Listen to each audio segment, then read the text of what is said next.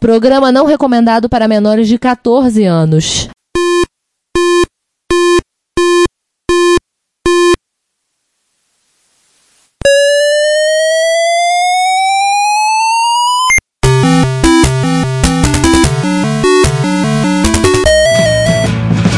We bought it to help with your homework.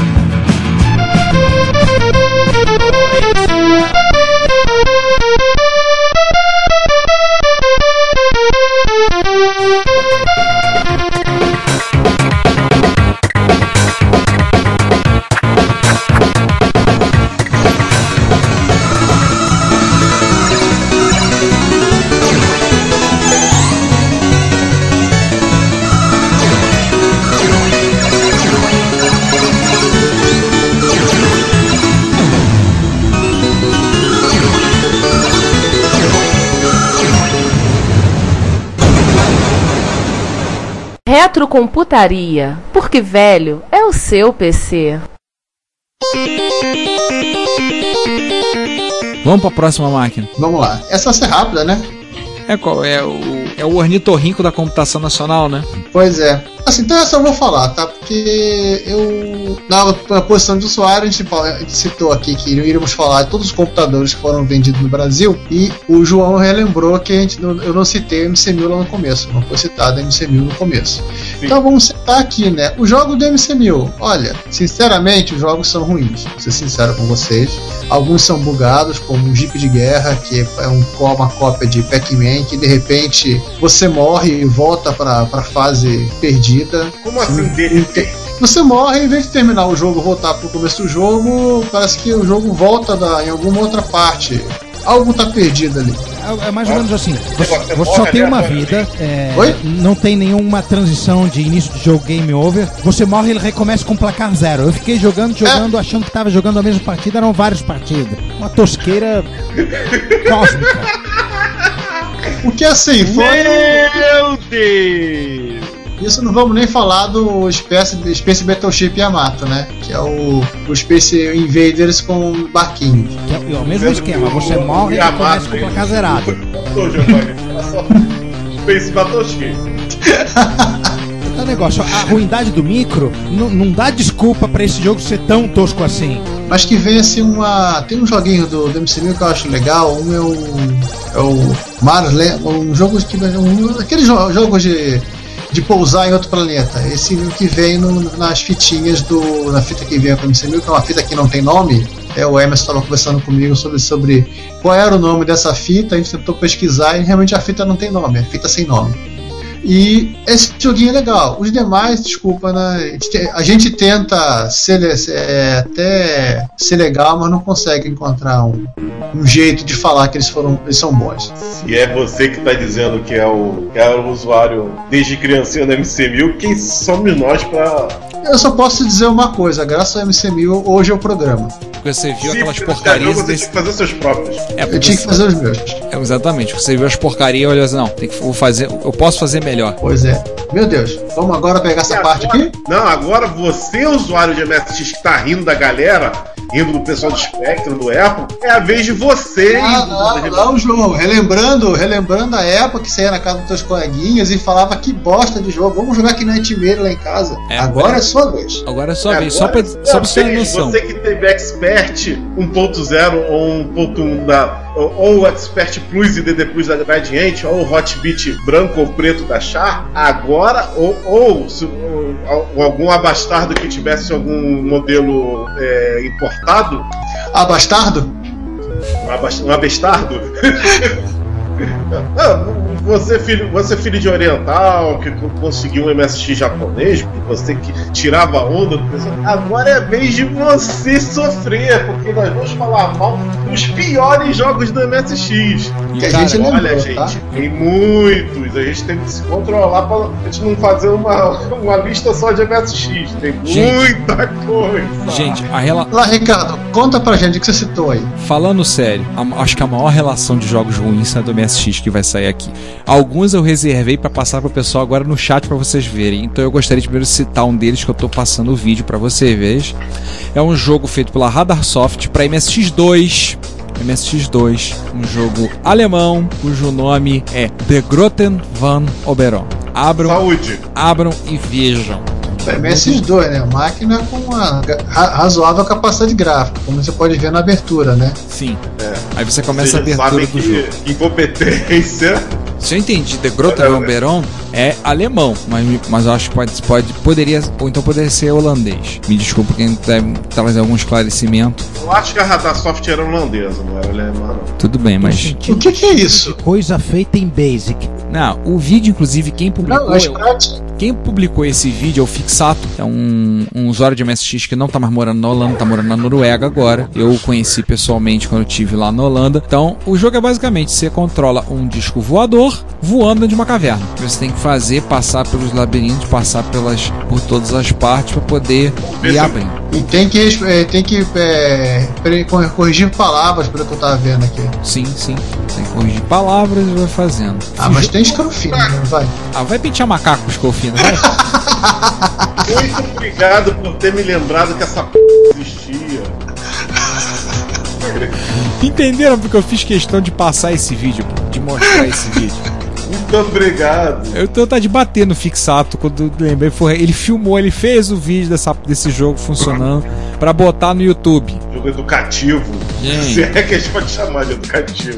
Não é muito educativo você pegar um disco voador e ficar voando dentro de uma caverna. Cara, é muito tosco. E vai aparecendo um monte de mensagem embaixo. Vai aparecendo um monte de coisa. Usando a mesma estratégia. O pessoal falou de do jogo fazer. A área de, a área de jogo mesmo ser pequena.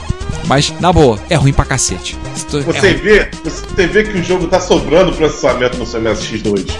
É, porque tá. tá Tá tendo escrofino. Gente, apagou da minha mente que era pra MSX2. Olhei pra isso, me- meu cérebro se de, de todo achei que era MSX1. não, pior que você não morre, né? Não. Detalhe, vocês já ouviram o som? Não, desligue o som, não nos mate, não nos mate, por favor, O senhor. som é horroroso. Tá bom. Se esse jogo fosse lançado por Coco, a gente já tá- tava na- lá na lista dos piores jogos do Coco. Se fosse pro Spec, tava lá na lista dos piores jogos do Spec. Esse de MSX porque né foi feito pra MSX. Exatamente. Pois é, o cara usa um sprite ampliado pra ficar bonito. E daí eu queria. Qual a necessidade disso? E daí eu queria passar por uma outra citação de um outro a ser, um outro a ser citado, não tem um vídeo, mas ainda bem. É um clássico dos Vai, arcades. Há pouco tempo eu tive a oportunidade de jogar num, num arcade. Eu ganhei um cartãozinho, fui numa festa, era um cartão. Eu fiquei jogando a versão 2 desse jogo, joguei direto, adorei. Mas o que me fez dar voltas no estômago lembrar o OutRun portado para MSX. Você tem que lembrar que esse é um jogo que já é ruim no Spectrum, que foi portado pro MSI. Você acha que ele conseguiria melhorar o jogo? Cara, assim, Não, na boa. Pioraram o jogo. O OutRun de MSX2, ele é ruim, mas eu gosto. O OutRun de MSX1, não- é impossível alguém conseguir jogar aquela. É impossível. Vocês lembram? Claro que eu lembro. É claro. Tá Ele gravado. não tem. É, Como é que é? Noção de profundidade. Os sprites transparentes, né, que a gente pode chamar aquilo de sprite, não dava a sensação. O carro parecia que estava a 2km de distância. Ah, vai dar, pra, vai dar com a minha Ferrari lerda, com a minha Ferrari que anda pior que uma charrete. Ah, vai, vai dar pra eu botar pro lado. Aí você vai e pá! Dá, dá porradão no carro. Mas o carro não tava a 2km de. distância? Não, ele não estava. Não, detalhe, o porte da US Gold Ah, e tem o. E, e um Poxa, dos- da Elsie Gold, a pioragem é de quem? eu tô vendo aqui. E o vídeo, o sujeito que botou o vídeo no, no YouTube, ilustrando o jogo, diz assim: na opinião dele, o jogo é melhor do que a versão de MSX2. É por esse cara ter fumado alguma coisa muito forte. Não, eu, eu também conheço gente também que tem a mesma opinião. Beijos, Márcio Lima. Cara, não, Não, peraí. sabe, sabe que pode, não, sabe que pode ser? Esse jogo aqui Deixa tá. comentário aí, Márcio. Não, não, sabe que pode ser? Esse jogo é sincronizado por 50 Hz. Então, quando o cara joga num MSX europeu, se foi ele que gerou o vídeo, é, ele é europeu. É o Vampiro. A- o, si- é, o sincronismo do jogo deve ficar melhor do que é, deixar ele tor- torná-lo jogável do que você pegar um jogo a 60 Hz jogando numa, numa máquina mais lenta. Isso influi bastante na jogabilidade.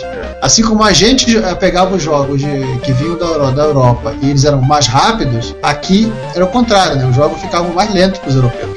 Fora que provavelmente o, o Ricardo deve ter tido aquela decepção, como o Giovanni falou no início do programa, é, o arcade da SEGA da, da System X era, era dois Motorola 68000, um só pra fazer sprites em escala, mais os 80 pro som. Aí eles converteram para aspecto depois converter para MSX. Aham, o jogo ficou igualzinho o arcade. Ele tinha uns 108 mil só pra cuidar da, da parte de vídeo, não pro sistema de vídeo, da geração do cenário. Fora o VDP estupidamente poderoso, né? Que gera não sei quantos milhões de sprites na tela. É, e foi feito pra aquele jogo. Cara, Por que, que você anda de. Eu posso fazer uma pergunta com relação a esse jogo aqui? Por que, que você anda com uma Ferrari no, no meio de carrinho de rolimã? Ah, porque É, melhor não- no Spectrum eles só fizeram de bem feito a Ferrari. O Ah, carros e são detalhe. muito mal feitos. Não, eu tô falando é que os carros eles começam pequenininhos, miudinhos, daqui a pouco ficam quase do tamanho do teu. Só que o teu carro mesmo assim ainda é maior, mesmo sendo um conversível. É, a noção, falou. o- Pois é, a noção de profundidade desse jogo é péssima. Pois é. Esse é, esse é outro que é, é, é ruim. Esse é ruim. É, bom. Mas vem cá, Ricardo, esse jogo do Corcunda aqui, que que é isso? Putz, cara, eu me lembrei desse jogo, da Ocean 84. Começa pra começo de, começo de conversa. Malfadado, o malfadado do jogo só dá pra você rodar ele, rodar joystick. Não se joga por teclado. Ok, né? Ok. Segundo, Tudo bem que o- que o Corcunda, o de Corcunda não anda. gostava muito de jogar no teclado, mas ok. É um Aí- joguinho de plataforma na prática, né? É um joguinho de plataforma. É, só que é por telas, né? Então assim, o Corcunda não anda, ele se arrasta. É, ele é Corcunda, tu queria que ele corresse perfeitamente? É, mas ele acabou de pular. Acabei na cena que eu tô vendo, ele pulou agarrou numa corda. E passou por cima de um fosso. Não, é a parte mais interessante que quando ele tá na, na- na- na- antes de ele chegar a subir o muro, ele tá pulando igual uma gazela. Aham. Você controla e fica lerdo. Ou seja, nossa amigo corcunda é um troll, não é um corcunda. E ele pula como se estivesse na lua, né? Não, é que é o seguinte, esse Corcunda aqui, ele tava com efeito de anfetamina. Agora vocês repararam uma coisa, que apesar de corcunda ele é maior do que o cavaleiro que tá subindo? Sim, o Cavaleiro da Subindo é. O, o, Esse sim que é corcunda, coitado. Olha lá, ele tá subindo. o, o, cava- o Pois Cavaleiro. é, o, Esse Cavaleiro tá subindo, eu vou te contar. O cara não- tem problema. é, é o peso da armadura. Ah, tá. É achata ele. É. É, esse E jogo esses é sádicos aí empurrando? do Atari chamado Dragonfire, só que o Dragonfire é bem superior a ele. Ele vai juntando sininhos azuis, é isso? É, ele vai juntando os sininhos, vai tocando. Super, esse super bônus gigante na tela, isso é pra quê? Ocupar espaço. Ah, empalaram, Corcunda! eu tô rindo da negação. O Corcunda vem pulando como se fosse uma gazela. Não, é incrível. Ele vem pulando igual uma gazela. Chega, chega em cima do muro, ele fica lerdo. Um, sal, e um salto ele ele sobe o mundo, né? Corda igualzinho do Pitfall do Atari. E, Mas, e tem o Esse péssima. super bônus que tem no, no alta tela é inacreditável. É indesculpável. Assim, tinha um espaço sobrando na tela, o cara não sabia o que fazer com ele. Aí botou super bônus gigante aí, até ele terminar o jogo. Que bom, game over. Agora eu vou mandar mais um pra vocês se divertirem. Vamos mandar outro que um. Outro que todo mundo ama odiar, né? Green Beret. Ah, Ah, Ah, isso aí você nem precisa mandar o vídeo. Green Beret foi a minha primeira decepção da MSX, cara. A primeira mesmo. Vou- uh, isso tem tudo a ver com a história de, de comprar uma primeira MSX. Eu já conhecia a máquina, já conhecia vários jogos. Aí eu cheguei lá no, no vendedor, aquele- aquela história que eu já contei, eu queria um Hot Beat, meu pai queria comprar um Expert, e o vendedor falou, não, ele roda tudo do, do, do Hot Beat, então beleza. Bota a árvore mágica aí pra, pra rodar. Rodou defesa, né? Engraçado que o árvore mágica só comprei muito tempo depois. Teve tanta coisa melhor que o árvore mágica. Enfim, o vende- eu, eu- cheguei assim e falei, caraca, Green Beret jogava isso no arcade, vou levar essa fita. O logo da Konami bugado. Isso já sabemos que é mau sinal. Ah, e leva outro jogo, meu pai falou. Um jogo só não, rola, leva outro jogo aí pra não reclamar. Aí eu, no vendedor, eu cheguei assim, pô, cara, é uma, uma dica aí de jogo bom? Ah, leva esse tal de Zanak. Esse Zanak deve ser um jogo mais ou menos, mas eu vou me divertir muito com o Green Beret. esse nome feio só pode ser ruim, esse tal de Zanak. Pois é. Aí eu fui carregar o Green Beret. 15 minutos depois, o jogo entra. Não, que que é isso? Que que é isso? Começa pela tela. A tela, ah, ok, é feia, mas tudo bem. Vamos começar lá, um cara com a arma. Logo da Konami bugado. Mau sinal. jogado no nosso final. Cara, Mas eu posso- Aquele boneco verde andando Mas eu. Cara, dá um desconto. Ele é um Green Beret. Ele é um boina verde. É, Uma boina todo tinha verde. verde, não ele todo. Mas eu posso, eu posso falar uma coisa a respeito desse jogo aí. A versão da MSX, ela pelo menos, ela é melhor do que versões de vários outros micros clássicos. Eu acho que o Green- Green Beret para micro clássico é só o do Commodore 64, porque ele tem velocidade. Esse jogo aqui, o pessoal fez tudo certinho. Mas assim, os caras estavam na limitação do MSX1, né? E tá- mesmo assim, assim, o que a gente pode dizer, lembrar, é que este aqui é o primeiro e único jogo lançado para MSX da Konami europeia, tá? que provavelmente eles, eles devem ter fechado a Konami japonesa ao ter visto esse jogo, fechou, fechou o time de desenvolvimento. Fecha. Não, pra, MSX, não, pra MSX você não programa mais não. Deixa que a gente faz daqui. Inclusive. Exatamente. Deixa só com o japonês, vocês, rua. E essa mesma galera, o cancelado, enigmático e lendário é... Jailbreak. Jailbreaker, era essa galera que tava convertendo. Mas vou ser sincero com vocês, o, o MSX não tem rádio pro Jailbreaker. Ó, quem quiser, quem quiser xingar, ó, é o N Ford, o P Green e o S Ruicroft. Daí a equipe que. Que desenvolveu o Green Beret do MSX. Vocês me permitem um parênteses? É, exige, há pouco tempo, há poucos dias no eBay estava à venda um Green Beret para MSX completo na caixa. Com ca- o cartucho. E tava bem barato. Ninguém tinha dado lance. Me deu vontade de comprar. Masoquista. em tempo, só pra terminar minha historinha, felizmente o vendedor foi bacana comigo e o outro jogo do Zanak eu curti pra caramba. Ah, que maneiro.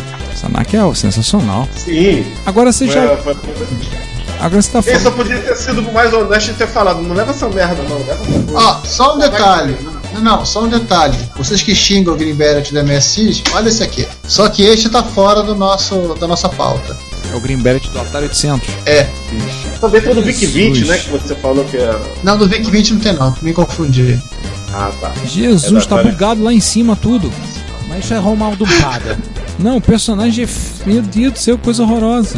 Não, ele é um pouco mais rápido que o do MSX, mas também é que custa, né? O Green Beret não é verde. A custa da sua sanidade, né? É turquesa. Eu céu. acho, que, eu acho que isso é ROM bugada. Não, aque- aquelas falhas na renderização do cenário no início não deve ser. Eu também vomitivo esse, hein? Como é que é? Não é possível, né? Não, vocês estão falando. Ó, gente, eu achei, eu achei o pior, do BBC Micro. Deixa eu, vamos, chutar logo o pau da barraca? Eu, eu sugiro, falar? eu sugiro a vocês clicarem e falarem do Mirai pra MSX. É um jogo de MSX1, Mega ROM, É Mega ROM, não é? é Mega ROM. Mega ROM. E o teu personagem parece um anjinho, tipo um cupido.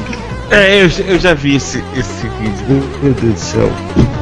Alguma coisa do Posso tipo. falar um negócio que vai te fi- você ficar com raiva? Ah, Esse jogo até é bom no PC88. Cara, O gráfico é bem superior. ele não tem pose, ele não se mexe. O jogo é bem melhor no PC88. Eu, eu fui ver o vídeo aqui desse jogo e lembrei da história. Eu tinha esse jogo. Eu lembro que eu copiei, não lembro de quem. Eu rodei, eu copiei sem, sem ver, né? Rodei e nunca mais joguei. é compreensível.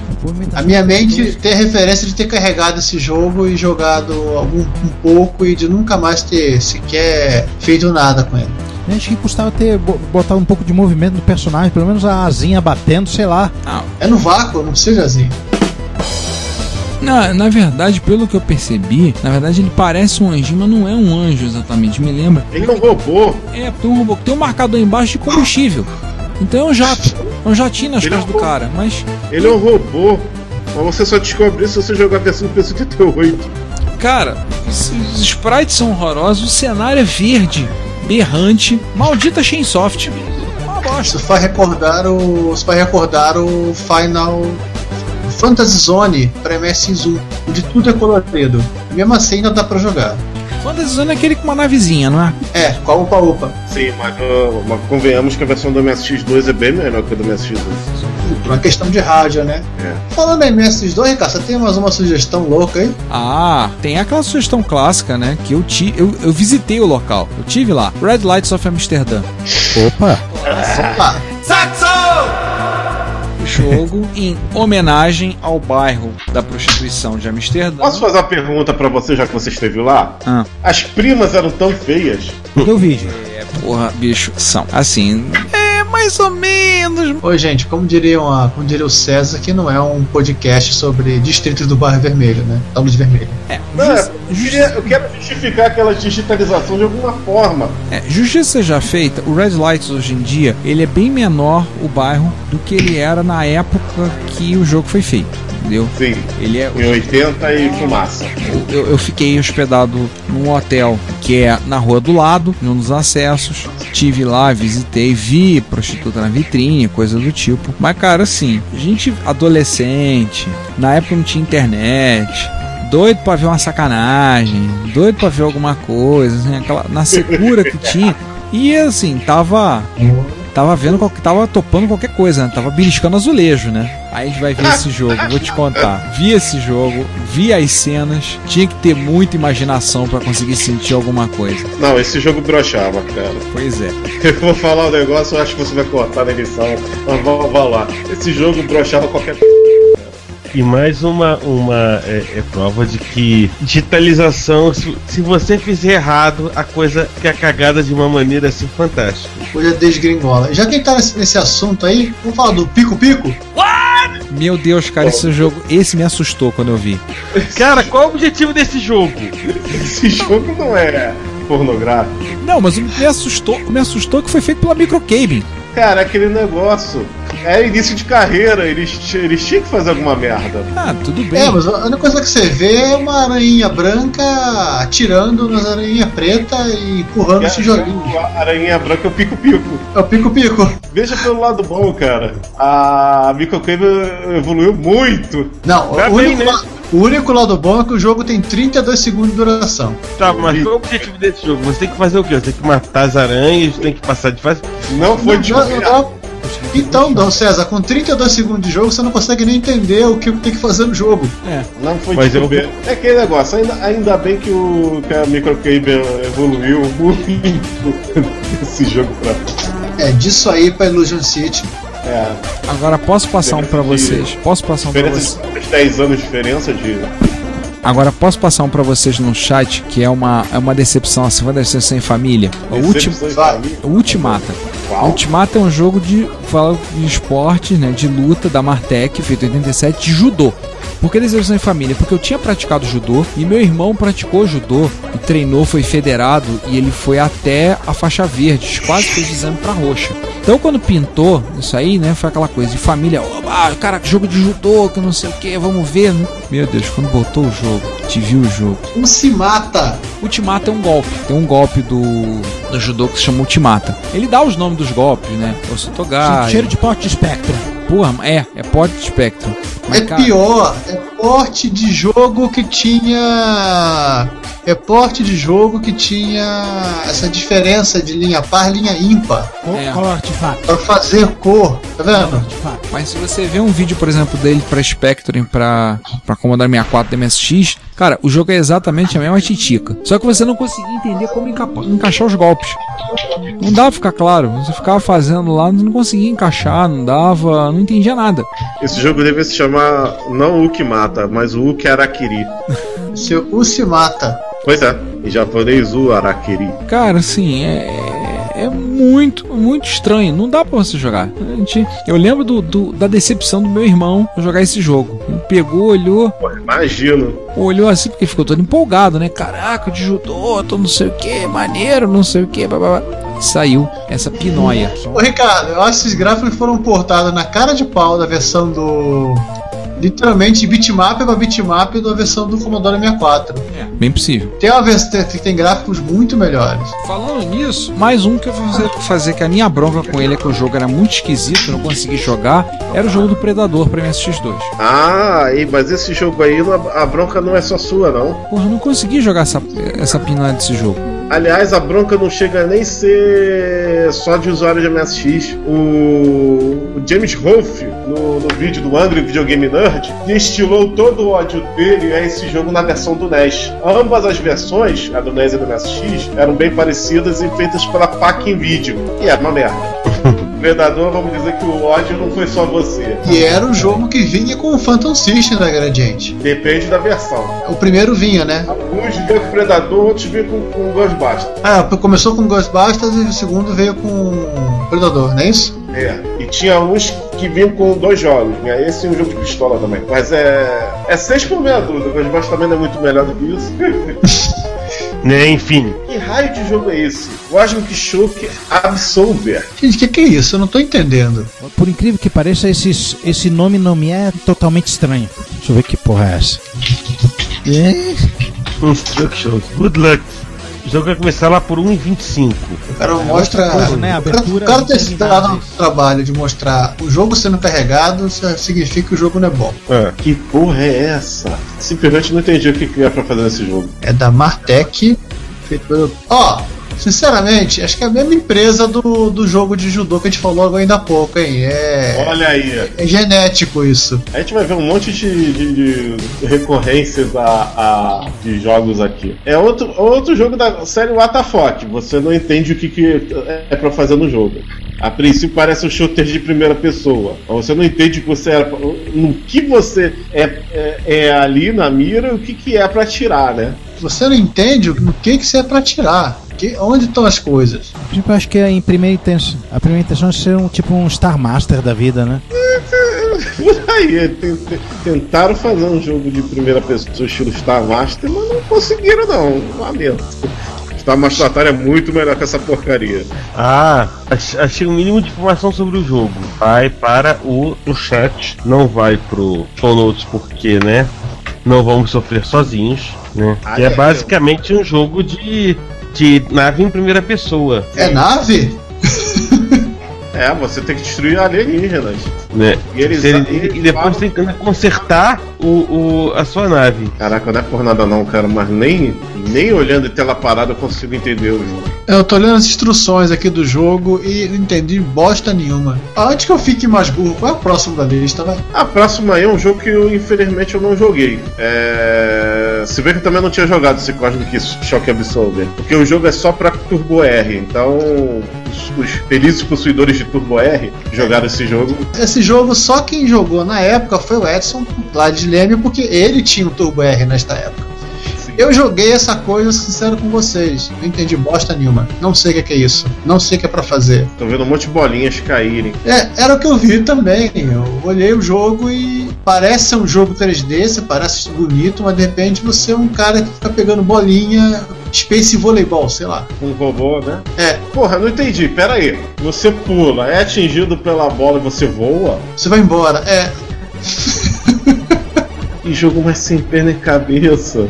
O nome do jogo parece, uma pro- parece um gabinete de micro clássico. Só furar e colocar o Aham. teclado. Caraca, que jogo sem perna e cabeça, cara. Não, não tenho a mais vaga ideia do que isso possa vir a ser. Que o gráfico até é razoavelmente bom. Agora a nave? aqui, emba- aqui embaixo tem as instruções. Temperatura.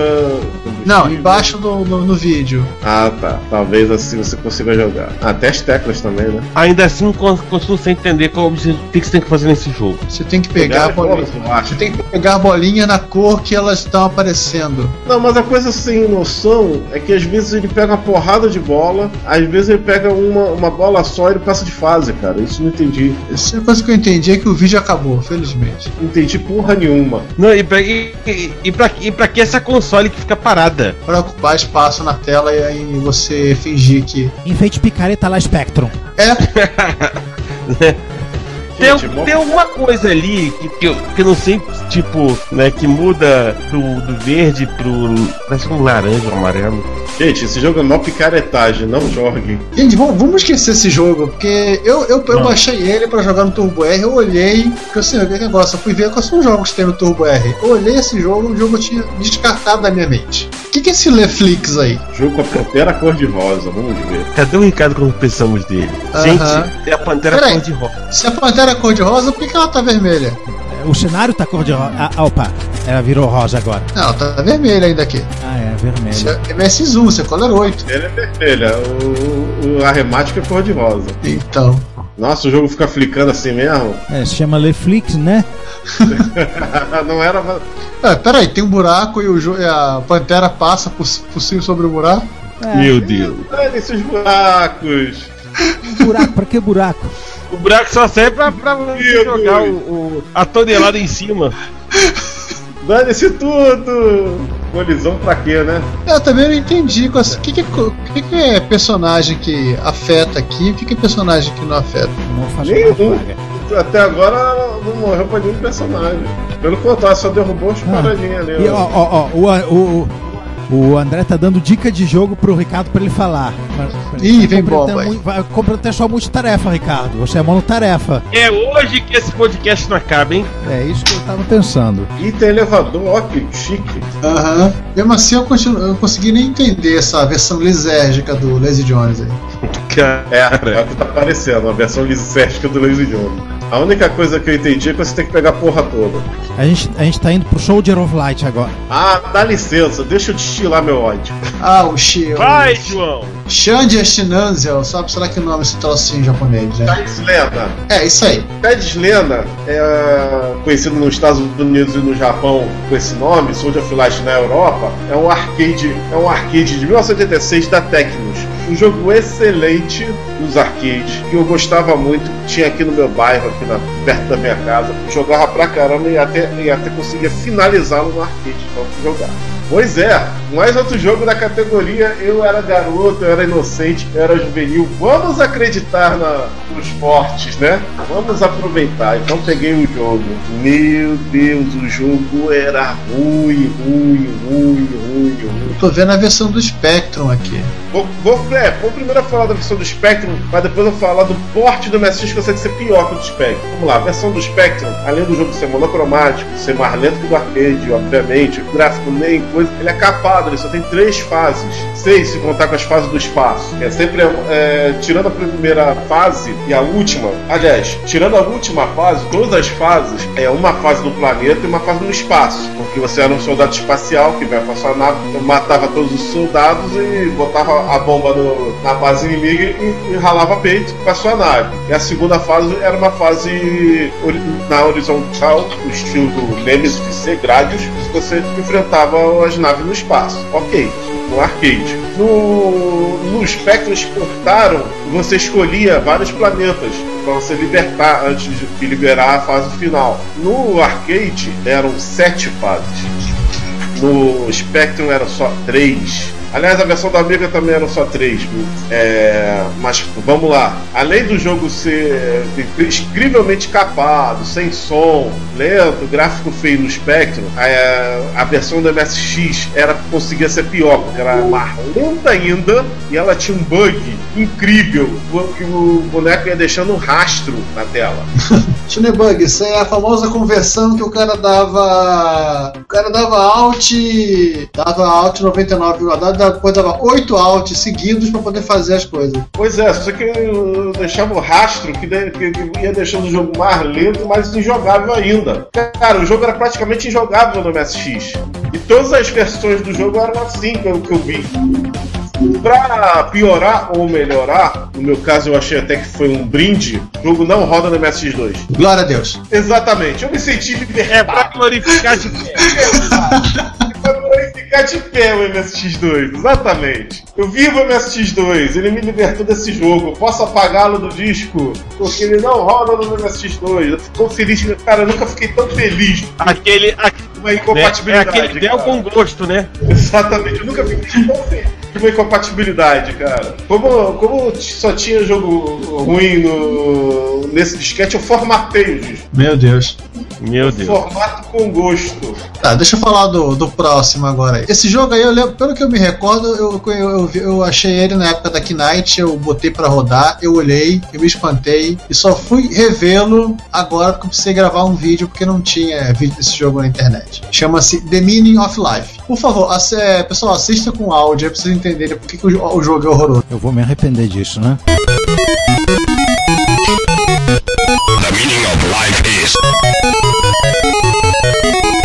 E agora você pode tirar o áudio. Peraí, ele fala The meaning of life is. Is to pick things, uh, uh, things up here é pegar as, o sentido da vida é pegar as coisas aqui Colocá-las ali. Detalhe, e tem um, colocá-las ali. detalhe, tem um foguete da União Da União Soviética, Soviética. né? E o sujeito parece. É, Tecnicamente, eu- ele, ele, ele é. Ele parece ser um clone daquele jogo do. daquele jogo do. do Atari, Atari 5200 e do Atari 8-bit, que tem no Heróis Não Tem Idade. Não, aquele jogo não existe, né? Clock and Dagger. É. Não, mas Clock and Dagger tem um elevador, tem não sei o que. Esse aqui não, é só essa porcariazinha aí, muito mal feita, o qual me fez gastar 5 minutos e 32 segundos da minha vida. Pô, tu contou esse Que segundo. nunca mais voltarão, né? É a duração do vídeo. Eu, gra- eu gravei esse vídeo aí, João. Eu pensei que você tivesse contado desde aquela época. O personagem morre e sobe vestido de anjinho. Sim, ele morre, ele sobe. Aí ele vai depois De cai lá e desce, cai no inferno, desce vermelho, aparece a cabeça do diabo. Sim. Não, e piora, né? O personagem, a- o, o layout do personagem, ele parece um mafioso.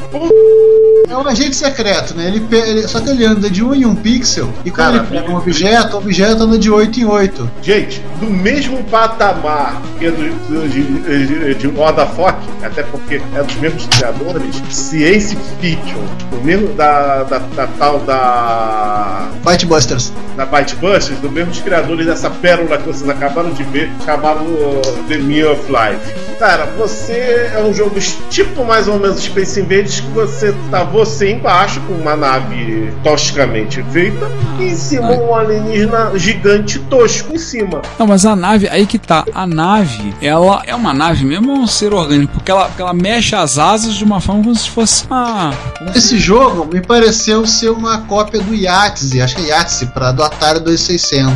Que tem também uma versão, acho que é. É, senão esse jogo não estaria aqui na lista. Exatamente. Cara, e o pior de tudo é que o, o monstro alienígena fica soltando espermatozoides em você. E, cara, eu acho que esse jogo é pornô. Agora bem, agora bem. Cara, olha, olha, olha, olha a doideira. O cara fica soltando espermatozoides. Só nada parece, parece um cara com asas.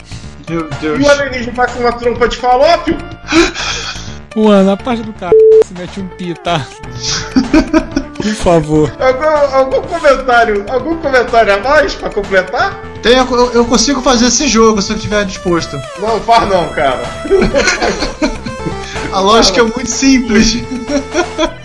E da- esse, esse tá mais. Esse, esse tá mais como Otafoque, mas depois eu vou, vou falar um pra destilar meu ódio. Mas antes de, de- de falar um de destilar meu ódio, vamos a duas recomendações rápidas que o nosso amigo André Tavares mandou. Na conversa que eu tive com ele, eu falei, cara, me diz um jogo ruim de MSX ali. Na hora ele falou, Bruce Lee. Bruce Lee. Resposta errada. Bruce Lee é ruim em todas as plataformas. É, ele deveria estar como um concurso do tipo multi. Ele é um jogo incompreensível em qualquer plataforma. Cara, Inclusive essa versão do MSX, ela, ela tem, ela, ela tem cara de ter sido ter sido os gráficos co- copiados dos, do, do Atari ou do Commodore 64, porque os sprites estão alargados de propósito. Todos os gráficos estão alargados. Tá, ele- ele- ele tem as cores É também. conversão de coleco. Não, tem cor de Atari. Tem, tem formato de Atari, de 2600. Sim, mas o. Do Não, coleco, do zero. o coleco é igualzinho do MSX. Então, Então, pega o Bruce Lee. Ele foi portado pro, do Atari pro Coleco e do Coleco pro MSX, olha que legal. Faz sentido. Na verdade, os caras compartilharam, compartilharam um gráfico pra fazer esse jogo. Ah, faz uma vez só, né? Isso é barato. Exato. pois é, pra que a gente tem que Olha- gastar tempo redesenhando? É, olha a versão do, do Commodore 64. Tem o Bruce Lee de Atari aqui, eu tô vendo um playthrough, um full play. Não, olha, olha a versão do Commodore 64. Tá, tá meio é, distorcido que o cara fez no emulador que tá usando aquela, aquele recurso de. aquele recurso de, de, de fazer upscaling. Mas é igualzinho. Cara, a versão de Atari, Atari 800 é exatamente igual. A diferença dos personagens são um pouco menores, só isso. Uhum. E a de Commodore também. Ah, Viu? Tudo igual. E a do Spectre também é, é uma porcaria também, então. essa mulher verde aí, não sei se é mulher, se é homem. Bom, um lutador de sumô verde. Esse, esse aí, o. o Mas eu, eu vou, mas eu vou contar. Posso contar uma coisa pra vocês? Deixa eu só, eu só chegar na, na, na parte aqui. Eu continuei falando, né? Não, O Bruce Lee deve estar dando mortal triplo no túmulo por causa desse jogo. mesmo assim fizeram uma sequência dele não oficial pra, pra Windows. O remake, eu tô vendo ele agora. Tá É aquele negócio, deve ter vendido bem, porque a pessoa deve ter visto Bruce Lee, caralho, vou comprar o jogo do Bruce Lee, p***, vou dar muita porrada, yeah? Cara, o jogo, de, o jogo pra Windows, o remake do Bruce Lee 2. praticou. Tá aqui, Aí, ó. Eu tô vendo o vídeo do, do Esse, remake. esse é o remake. Eu tô vendo o Ricardo, vídeo aí do Bruce Lee 2. acredito eu que quando a pessoa comprou o jogo, o cara praticou o Kung Fu com a fita. Micro, com console, com a família, com os colegas da escola. Botaram um monte de fitas uma em cima da outra e fizeram o famoso esquema de você quebrar é, a telha, você quebrar a fita. Cara, eu tô vendo o vídeo aqui do. Você viu a pra Windows, né? Tem um cara que fez um remake. Eu tô vendo o remake dele pra Windows. Meu Deus do céu, é quase tão ruim quanto. Não, fizeram um remake assim, com gráficos novos, só que o jogo continua sendo uma bosta. Assim, Não adianta você fazer um gráficos bonitos, não deixa um jogo melhor. Tá, explica, e- e- e- faltou a gente explicar o que, que é o jogo. Vamos, vamos explicar ele rapidamente. Tem um monte de plataformas, você é um boneco, como é que é, Seu moreno, de calça Bruce Lee preta. de luvas. supostamente é Bruce Lee e que tem que derrotar bichos pretos que parecem ninjas ou minotauros, ou sei lá o que é aquela porra. É um lutador de sumô verde. É, acho que o ninja é azul ou preto, dependendo das versões do jogo. Tem que pegar as lanternas da fase pra poder passar de fase. Só! Esse é o objetivo do jogo Ad Eterna. E aonde está o Bruce Lee nisso tudo? Ele é o jogador, ele é o nome do jogo. E ele é, ele é supostamente o boneco, o boneco moreno com calça preta também. Pois é. Agora, galera, pra destilar o ódio, demônia. Outro jogo da, da, da série. Olha, gente, Fui é o enganado. Globes do MSX. Putz, eu lembro disso. Quem acreditou? Cara, é um boneco tosco que tem que andar no. E tem mulher pelada nesse jogo. na E tem que fugir de uma mulher pelada no cemitério. Fugir uma mulher pelada no cemitério, que é a única coisa que o jogo tem a ver com o Ghost in Globes. Destruir uns outros bonecos toscos, supostamente zumbis. Pegar frutas, o que, que isso tem a ver com o Ghost in Globes, eu pergunta. E a parte mais interessante, o jogo termina com uma parede indestrutível que você pode atirar o quanto você quiser, você não vai, você não vai eh, passar. Detalhe, isso é final da segunda fase. É uma parede indestrutível, você não tem como passar. E o jogo termina assim. Ah, lembro disso. Só, só essa parte da isso. parede já, já, já, já, já deixa o jogo ser um dos piores jogos feitos ever. O jogo não tem fim, o jogo é uma parede. Não, ele tem fim, acabou ali, ponto final. Viu onde você comprar? Tá com Gratulations, você continua com o movimento do boneco. O da Game Over. Agora que eu tô vendo a mulher pelada correndo na direção. Beleza. Disso. Muito tosco. Não lembrava disso. É, e talvez fosse melhor não lembrar, né? Pois é. Com certeza não. É uma, uma equipe francesa que vê, mas tudo bem. Então, pra gente encerrar essa sessão, eu queria indicar um jogo que pra mim é um dos piores que eu já vi na minha vida. Isso já só pra MSX. Acabei de passar o link aí. O jogo é o Guidos Lost in Plantinos. Como é que é? Guidos Lost in Plantinos. Passei o link aí. Talvez algum- alguns colocaram. No comentário de um vídeo tá assim. O pior jogo de MSX de todos. Não torture você mesmo jogando. Felizmente as coisas melhoraram depois disso. Pode Guido avançar. Lost. Lost o quê? Cadê o Guido? Cadê o Lost? O vídeo ficou preto aqui. Ah, meu Deus. Avança pra um minuto. Avança pra um minuto pra você ver. Vocês verem a animação. Eu tô vendo, eu tô tentando entender. Não há Mas explicação. o jogo da série não te entendo. O jogo tem cores, feito. é, As cores são completamente berrantes. Aí vocês reclamaram que o. tá vendo? E vocês ficam reclamando que o jogo, o jogo, o jogo, a conversão de espectro não tem cor aí, ó. O cara fez um jogo colorido. Melhorou alguma coisa? Meu Deus, a melancia! O boneco não anda, ele desliza. Você não tá em um sprite só, cara. Isso foi feito em Basic. Não tem como, isso foi feito em Basic. Não, Tem cara de ser feito em Basic, mas. Vamos Mal lá, feita, né? o jogo Parece ser uma, uma mistura de Mario Bros com Wonder Boy. Não, não. Esse jogo aqui é uma mistura de. Eu fumei muita maconha legalizada na Holanda com a minha mãe falou que eu programo. Programa bem, né? É, mamãe falou que o programa. Agora, uma coisa que eu vou falar pra vocês que vocês não devem ter reparado: Os cogumelos? é um melancia. Eu falei que isso parece a melancia, você viu? Parece, parece a melancia World esse jogo. Um jogo é uma melancia gigante. No Tem uma mundo da segunda fase? A segunda fase é igual à primeira? Ah, que merda. Não, não ofenda a merda. A merda vai, vai vir pra te pegar. Não estás comparando ele essa, a merda. Não, o mais interessante é que ele carrega entre as fases, né? Ué, a segunda fase é igual à primeira? É tudo igual. Ah, chega. Não, não dá, cara, não dá. Esse não dá pra ver até o final, não. Não. Chega, chega. O Messias é capaz de dar Messias pifaço. A, a única coisa que eu posso falar bem desse jogo é que o gráfico dele é melhor que o do Demônia. Só. E mesmo assim, sendo um pouco condescendente. Mas também o jogo de MSX2, tu queria o quê? O quê? Eu pensei que era MSX1 essa porcaria. Ah, Messias 2. MSX2, cara. E isto se não for dois plus. Não, peraí. Dois plus com esse scroll aqui não, cara. Caralho. Ruim, ruim, ruim, ruim, ruim. Vamos. Vamos falar Vamos do à rei dos conclusão? dois? O patrono desse episódio, né? Aclama. Um, dois. Ah, alguém fala, eu tô cansado de falar de jogo ruim.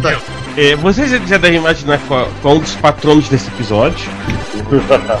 É, a jogabilidade é impossível. Os cinco movimentos dos inimigos são totalmente repetitivos e, e, e, e quase insuportáveis de tão óbvio. Os gráficos parece que saíram fazendo copy-paste, né? Tela de abertura copiada de jogo de, de Spectrum e uma musiquinha especialmente feita para o jogo. Só toca na abertura. Ficou ó, uma bosta.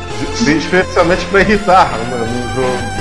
É, né? É, já, você já imaginaram, nós estamos falando, é claro, né? O, o- praticamente um dos motivos pelos quais existe esse episódio, talvez pelos quais exista esse podcast, que é pra gente falar mal dos Orax. Afinal das contas, Scroll Parallax tá lá. Tá só na fase Cara, 2. Scroll- Na fase 2 você vê o bendito Scroll Parallax. Eles falam tanto. Não, deixou, não continua sendo uma bosta. Quem quiser pegar o vídeo aí, o cara morre no- na primeira onda de ataque dos inimigos. Na prática, Cara, o jogo é tão ruim, mas tão ruim, que ele, mesmo com um macete de vidas infinitas, é difícil você chegar à terceira fase. Não. Não, o Adriano contava como ele, ele- ele consertou os bugs desse jogo, tirou a trava de proteção. Ele tinha uma trava de proteção, tá? Pra ajudar na sua vida. Ele tirou a trava de proteção, ele conta que ele teve que botar, o, botar imunidade pra testar o jogo até o final. Porque senão não dava. Né? E não satisfeito com, com isso, ainda tem o texto debaixo da tela ocupado com o placar, o recorde e um gigantesco jab- é, jabás Orax Discovery. Aham, os Orax piscando na tela. É, Ah, é? E pra quem não sabe, o jogo é, foi 100% nacional.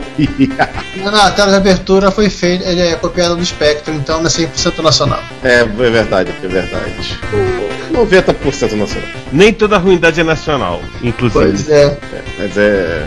Sim, é um dos piores jogos do MSX e ele foi feito no Rio de Janeiro. Não, e vamos falar uma coisa, né? Antes de seguir na sessão, tinham uma equipe de programadores bons. O que os caras conseguiram fazer no final foi um Alpharoid piorado. Eu diria um side arms, porque o Alfarod tá em fase de, de, de porrada. O, É, não, o- piorado. É, por isso que eu, que eu- falo, o side, o side arms era só fase de tiro, então ele tá mais com side arms. Claro, gente, Alfaroid e side arms são muito melhores que isso. E o Soldier of Light? Que também tem fase de tiro. É, mas o Soldier of Light a gente já falou dessa porra, cara. Pois é, né? Ah, pera aí, vamos fazer um. um um gente, ajuste aí. sinceramente, nosso, o nosso amigo nem- Slotman.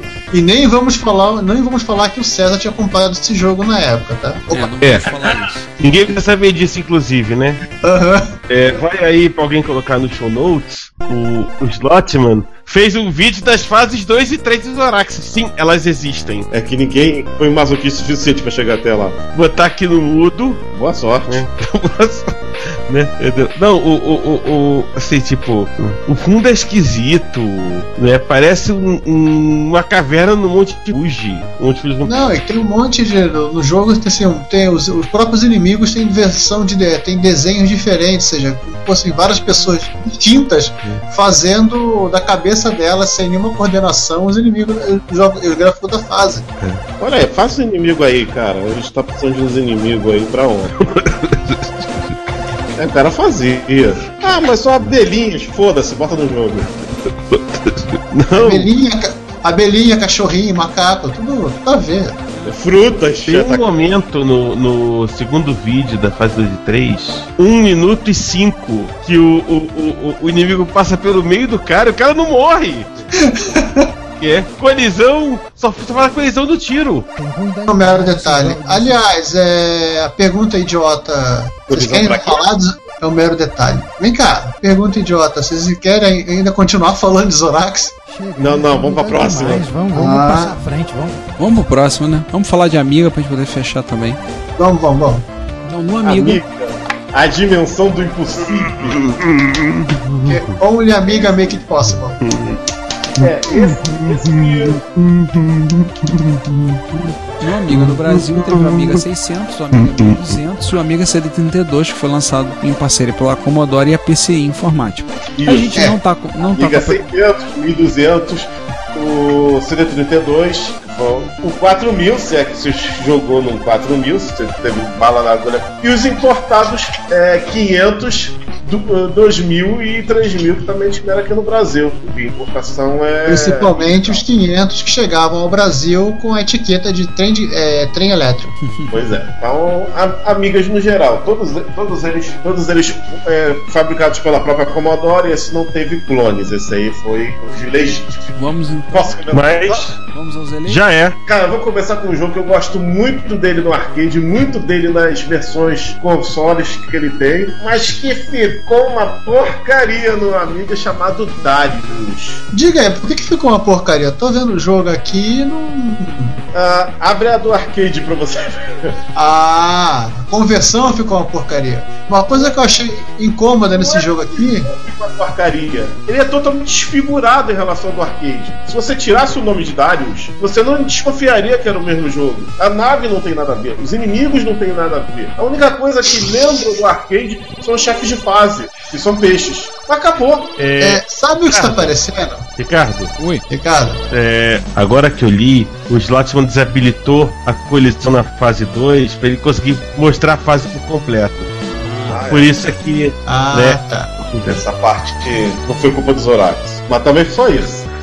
né, não foi. Mas resta aquela história. Você chega na fase 3, derrota o chefe, o jogo trava. Pois é. Cara, eu tô vendo o Caralho, Darius. pra nunca mais jogar. Tem, Enfim, fechando parênteses.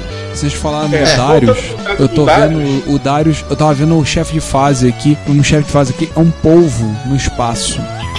Não, mas isso. É, mas isso o Darius original é assim também.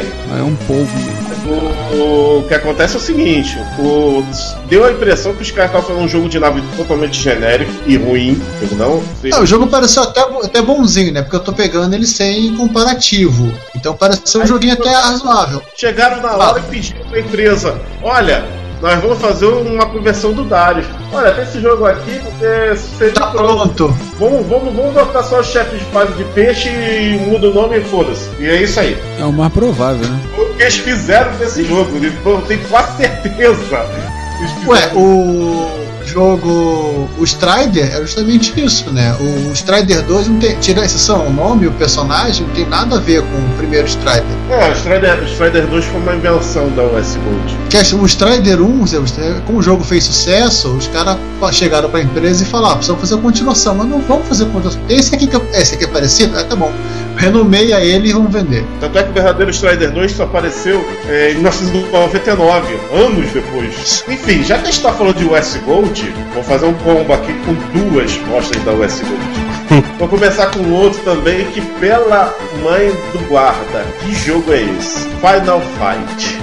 Todo mundo conhece no arcade, não precisa apresentações. É um sucesso da Capcom, também tem muito fora. E no X68000, né? Comunidade X68000 no Brasil comemorando aí.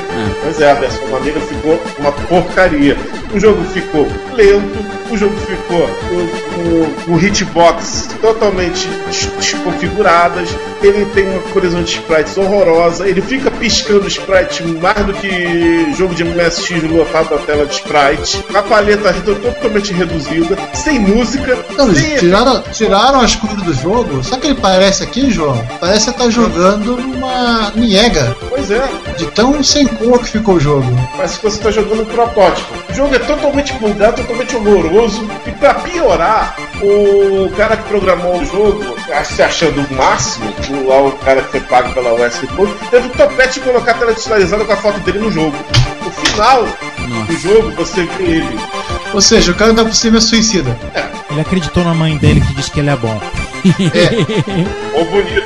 Esse, esse é o mal que as mães fazem ao mundo. E agora vamos a um jogo que não é uma versão de arcade, mas é um jogo da US Gold. Não, não, mas só pra, pra complementar, João, o- não vamos falar muito do Final Fight, porque assim, o, o Mauro, da casa do Mauro Xavier da Casa dos Nerds, ele fez pra nós o excelente favor de escrever um artigo inteiro sobre o Final Fight. Na Sim. sessão Retro Vergonha do blog dele. Então assim, divirtam-se. E olha que o Mauro também jogou a versão do X68000. Vamos falar de outra vergonha da US Gold, uma amiga, chamado Human Kill Machine. É um jogo um contra um no estilo do Street Fighter 1. Olha, gente, se o Street Fighter 1 envelheceu mal do arcade, porque tem uma jogabilidade ruim, agora imagina a US Gold tentando imitar esse jogo da cara, na mesma época. É, realmente não tinha como dar errado, né? É assim, o departamento de vai dar merda, ele diz assim, eu já levantei a placa lá no início. O cara tá com cãibra com a placa levantada, né? Primeiro, exatamente. Primeira coisa, o jogo é todo marrom. O jogo, o jogo, o jogo, o jogo, o jogo temático. O jogo tem cara de cocô. É um jogo, um jogo todo é cheio de tons marrons, cara. O jogo é feio, os personagens são escrotos. Tudo, tudo, tudo que eu falei do Final Fight se aplica a ele. Cara, tem uma mulher de biquíni brigando. É. Com, com, com a desvantagem dele ter. Como é que é? O fato do. Os character designs vai, vai os da US Gold. Cara, ele é considerado um dos jogos com a, com a nota mais baixa do Amiga. Ele é, tem média de 1,70 pontos. No Lemon Amiga. Não, gente, esses movimentos são terríveis. É tudo é horrível. Cara. Isso é horroroso. Gente, a, a US Gold nunca falha, né? Ó, vou ser, vou ser sincero com vocês. Vocês estão xingando a versão do Amiga, saibam que tem pra Spectrum.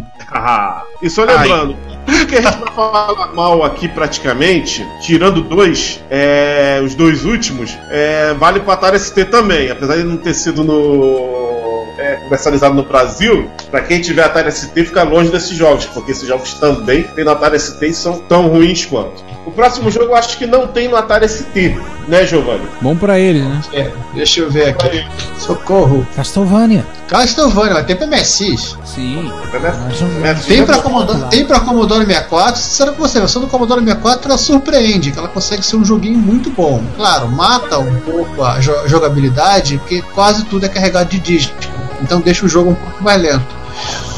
Mas a versão do do, Commodore, do Castlevania do Amiga, quando eu vi, poxa, legal, Castlevania com Amiga, deve ser um jogo bonito. Sim, o jogo começa até bonitinho, gráficos bonitos, né, mas após a abertura você se você se surpreende com a o, o Simon Belmont gordinho, porque caçar vampiros engorda.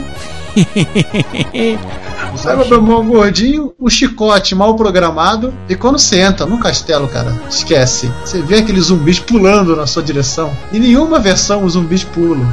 Acho que o cara pensou, tem processador sobrando, vamos fazer uma coisa legal? Vamos, né? É nós, inclusive.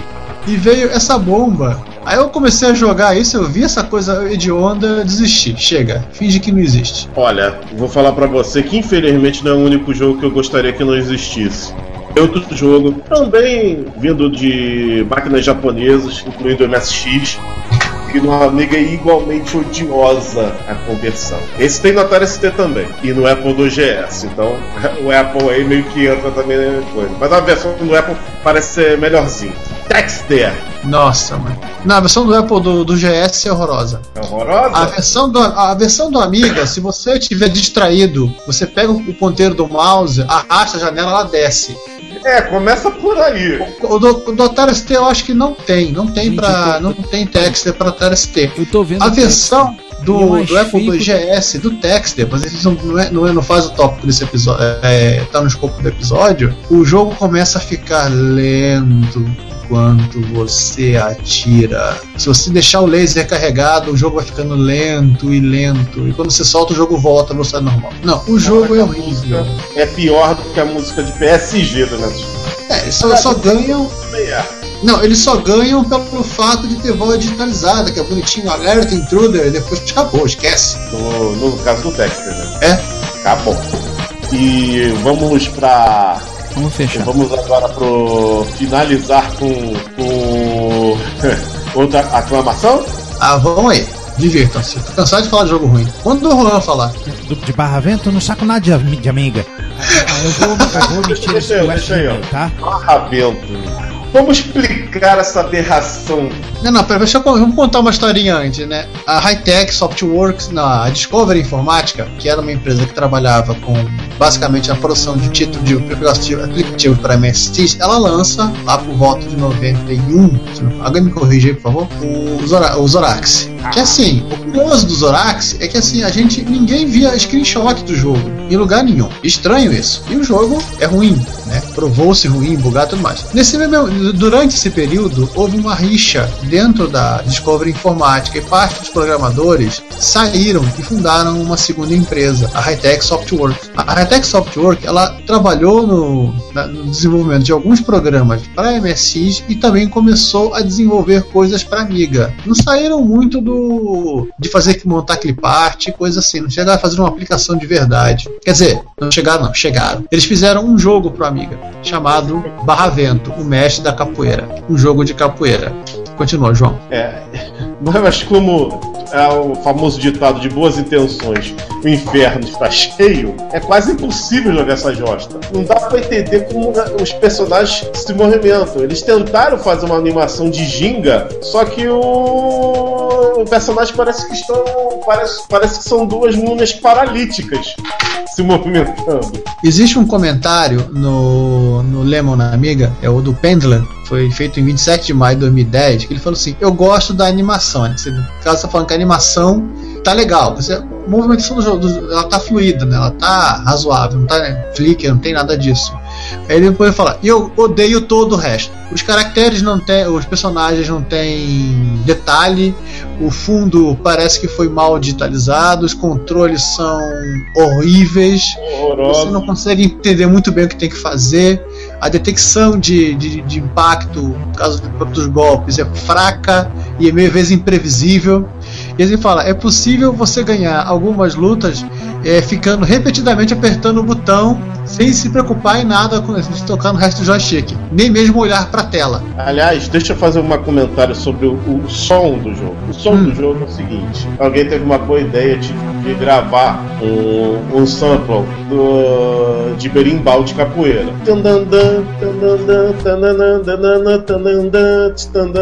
Depois vocês, depois vocês mudam aí pro, na edição, tá? Aí o que acontece? O. É, é o famoso berimbau de capoeira. Agora imagina o jogo todo inteiro com essa sequência sem repetindo o jogo inteiro! Ai. Inteiro! É pra derreter o cérebro. E fora a minhoquinha, tá? Eu também não entendi por que, que tem uma minhoca andando na tela. É, sim, se você reparar bem, se jogar o jogo por mais de três fases, você vai reparar que tem um conjunto de quatro pixels, quatro pixels na tela que se movimenta no cenário de fundo. É uma espécie de minhoquinha, que não faz o menor sentido. É por isso que a gente que eu vou que eu vou terminar a, a- falando sobre Barravento usando uma frase de um filme igualmente horroroso que faz que, que, que também que também é, é sobre capoeira. Zum zum zum capoeira mata um. Sim. É, com relação aos fundos, só pra gente ter uma ideia, porque a gente não tá falando do jogo. É um jogo de luta de capoeira, o melhor estilo de luta de, de, dos Street Fighter da vida, só que é apenas capoeira. Você luta com vários adversários, ou seja, o nível de dificuldade vai aumentando. E o que tem de diferente entre um adversário e outro, além da cor da calça, é o cenário que vai mudando. Ele tem a, o cenário da Sete Povos das Missões, no Rio Grande do Sul, da Chapada Diamantina em Minas, do Rio de Janeiro, do Pão de Açúcar, da, acho que da, de alguma igrejinha da Bahia, de Ouro Preto, e do. do- aqui é o. Alguém me ajuda? A Brasília, aqui é o. E o Congresso Nacional. Congresso Nacional.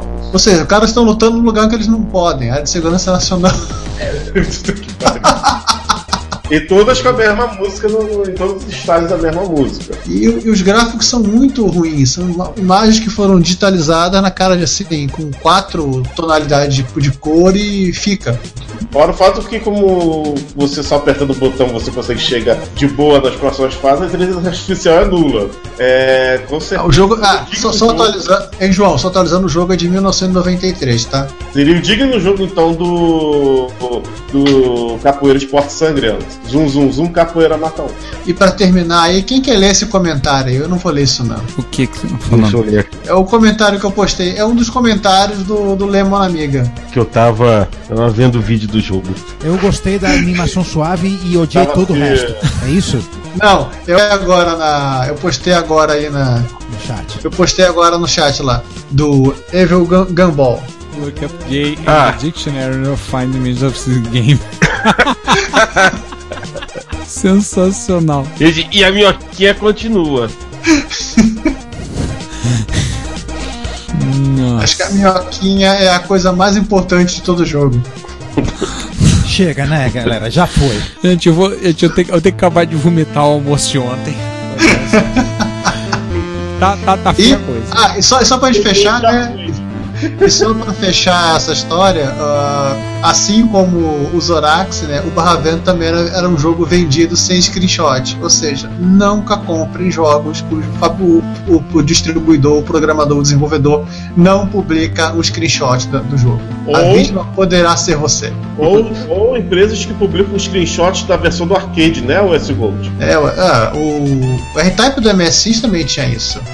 Ele tinha é, o jogo do MS1 que tinha um screenshot do, Do arcade. do, do arcade no fundo, no fundo. Ei, Alguém quer espalhar mais mal e sofrimento para as pessoas? Não, não, esse, esse episódio tá muito deprimente e eu, e eu vou. e eu vou embora, gente. Eu vou cortar, Ah. eu vou cortar os pulsos ali no canto, tá? Aguenta aí. Não, não, vamos, jo- vamos jogar alguma coisa pra- pra- útil e bonita pra desintoxicar, vai, gente. Né, é o que resta, né? Recomendo vocês Então- jogarem Oh. jogos bons agora. Já Pega agora Space Rumble, pega alguns da MS1. Não, vou virar salamandra agora só de raiva. E daqui a duas semanas tem um episódio menos deprimente. A gente promete. Pois é, prometemos. Então, gente, até quem mais. matou. Ah, tá bom. É, enfim, tchau. Tchau. Acabou, né? Gente, Esse episódio é tão ruim que não merece nem despedida. Então, tchau. Então tá bom, até daqui a 15 dias. Tchau. Tchau, pessoal. Fui. Já foi tarde, tchau. Retrocomputaria, porque sem putaria a internet não tem graça. Bom dia, boa tarde, boa noite. Essa é a sessão de leitura de comentários, notícias e todo o resto do episódio. Ricardo, que episódio é esse mesmo? Nós estamos no episódio 48 e vamos ler comentários, e-mails, tweets, sinais de fumaça e outras coisas a respeito do episódio 47, que foi o episódio o Fight Night Expert vs Hotbit. Então vamos lá, começamos com o 47 parte A, né? Como sempre, temos que seguir uma certa lógica, nossa insanidade.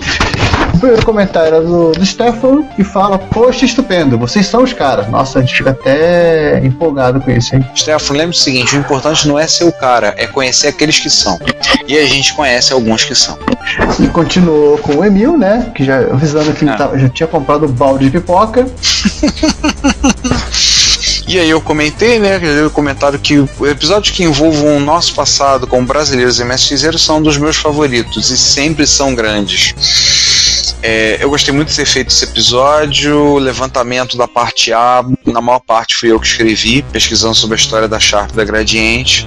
Deu um bocado de trabalho, mas compensou pela quantidade de informação levantada. Que bom que vocês gostaram, valeu a pena de contar as histórias que a gente descobriu sobre a Sharp e pela Gradiente, o pessoal se interessou, que bom. Aí um complemento aqui do, do nosso do nosso colaborador indireto, né, o Alexandre Morgado, né? Foi ele que ajudou Isso. na, em parte do, contando a, a- o show de da assistência técnica, né, ele comentando que nem todos os videocassetes da Gradiente eram JVC.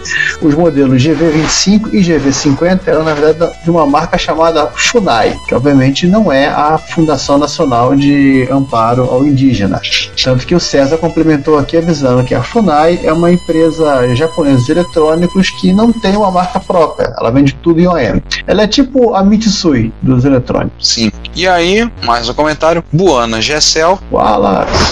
Mandou lembrando que o Eugênio Staub começou a trabalhar aos 14 anos na empresa criada pelo pai, a Staub SA, e assumiu a presença da Gradiente em 79. Não sei se isso atrapalha a definição dele como self-made man. Mais ou menos, hum, talvez. A Philco teve uma parceria com a Hitachi nos anos 80, teve uma parceria anterior com a Ford. Aliás, de passagem, a Ford voltou a produzir coisas relacionadas à eletrônica. Outro dia encontrei, vi fritadeira da Ford, lâmpadas de LED da Ford. Tá lá a Ford. A qualidade que você tem no seu carro agora na sua casa. O que pode dar medo para algumas pessoas. Com certeza. Aliás, a Philco é de Filadélfia. A Philadelphia Battery Company, um troço louco assim, né? É Philadelphia Company. É, um troço louco assim. Hoje em dia ela pertence à Britânia, a marca, né? E por isso que era, nos anos 80 era Philco Hitachi, com a da parceria com a Hitachi, mas Era Philco Ford, Philco Hitachi, Philco Itautec e agora Philco, é, Philco, sem, Philco com a Britânia atrás. É. Eu fiquei muito surpreso com a informação que o Matias McLean participou da criação da Lei da Reserva de Mercado 84. Ele nunca escondeu que odiava ter que fazer desenvolvimento local ao invés de simples importações. E para comemorar o fim da reserva de 92, ele despediu de uma só vez todo o departamento de engenharia da CIT. É, se tem que cortar custo, que corte de uma vez só. É, parece o. Parece uma vez chegaram com os contratados lá da, da Faetec que chegaram no fim do ano, ó, Feliz Natal, Feliz Ano Novo, vocês estão todos demitidos, exceto aqueles que estão naquela lista que tá naquela mesa, tá? Aí ele levantou, mas não tem lista nenhuma naquela mesa, justamente. Aí seguindo, Marcelo Eiras ele complementou algumas informações sobre, o- sobre os embrólios jurídicos da, da Gradiente com o resto do mundo. No caso, mais precisamente da Apple com o resto do mundo, com relação à marca do iPhone, né? Com a, a marca do iPhone no México, com a, a marca do iOS entre ela e a Cisco, e que ele lembra da. E tem do iPad, não sei se ele comentou aí, mas também tem do iPad, que a marca iPad era registrada por uma empresa que fazia equipamentos médicos, como desfibriladores. É, ele não citou aqui. Mas essa da a Gradiente realmente chegou a lançar um, um telefonezinho chamado iPhone. Eu lembro da, da- de propaganda em algum encarte de alguma rede de, de varejo aí. De cabeça agora não vou me recordar. Então, assim, ela, até porque ela, por, conta do processo, ela, ela tinha a obrigatoriedade de ter lançado um produto com a marca iPhone. Ela lançou, fim da história. É, esse aparelho é do, no, no final dos anos 90. Não, não, ela, comando regis- ela- ela registrou o iPhone, mas ela lançou foi tem foi quando su- surgiu essa história, foi em 2009, 2010. Mas ela, mas ela lançou um iPhone naquela época, que era um aparelho Não chegou com não. app. Tem sim, olha o link. É? Tem o É, link. então tá bom, lançou, tá bom. Tem o link com a foto, matéria do. Acho que da Folha de São Paulo. Estado de São Paulo, tá aqui. A gradiente iPhone com app. Aquele aparelho grandinho. É, esse aqui é. o. Eu tô vendo a foto aqui agora. Esse aqui é aquele celular da, da Nokia do, Do irmão Matrix, do, né? do Matrix. É. O... Lembrar que não é a primeira. Ele comenta que não é a primeira vez que a Gradiente faz esse tipo de coisa. Ela registrou a marca PlayStation Workstation para usar nos computadores dela e acabou sendo a linha OS, né? Que, segundo o próprio Marcelo Eiras, a única coisa que prestava era o LED azul no gabinete. Claro, LED azul entende-se, gente. Era época coisa LED muito mais cara. o- eu lembro do. Conheci uma pessoa que trabalhou na, na empresa que prestava assistência técnica da, da Gradiente. E por mais que o João, no, no- num dos episódios, tenha dito que na série Plus eles resolveram o problema da, do decalque do teclado, sim, João, desculpa. A Gradiente nunca resolveu esse problema. Minha irmã tinha um aparelho de som que as coisas eh, sumiram da, do, do, do equipamento. E nem era lugar que, passava, que se passava o dedo. E lá eles tinham, eles tinham um teclado que apagou tanto, que assim, apagou, é, é- é genético, no DNA da gradiente isso. E o, o técnico ele pegou um ferro de solda e escreveu, fez alto relevo das teclas. Ai. Era um Nossa. bico de bancada, pô. Ah, Mico de bancada não tá valendo. Então, Valendo. era, era o teclado do um teclado de ordem micro de bancada. Ele assim, como apagou tudo, ele pegou o ferro de solda e escreveu as letrinhas da teclado. E ele lembra também que no caso com isso a Sony teve que fazer um acordo com a Gradiente para poder licenciar a marca PlayStation no Brasil. E ele comenta também da questão do teclado, a marca do teclado do OS. Aliás, de passagem, o OS é muito parecido com o gabinete do X68000, né? Eu acho que é só uma me- mera semelhança, não acho tão parecido assim não. E aí com isso a gente fecha o 47 parte A.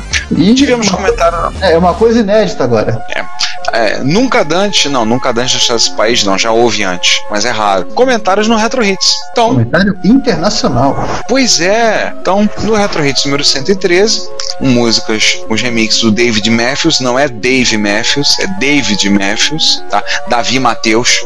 E tivemos o comentário do Nitro Furano. Imagino que boa parte dos temas foi composta pela Miki Higashino. Aí eu vou dizer pra ele que não sei, mas é possível. E pra quem tá? não sabe, Nitro Eu- Furano, né? Nitro Furano lá da, da cidade do Porto, em Portugal, lá no norte de Portugal.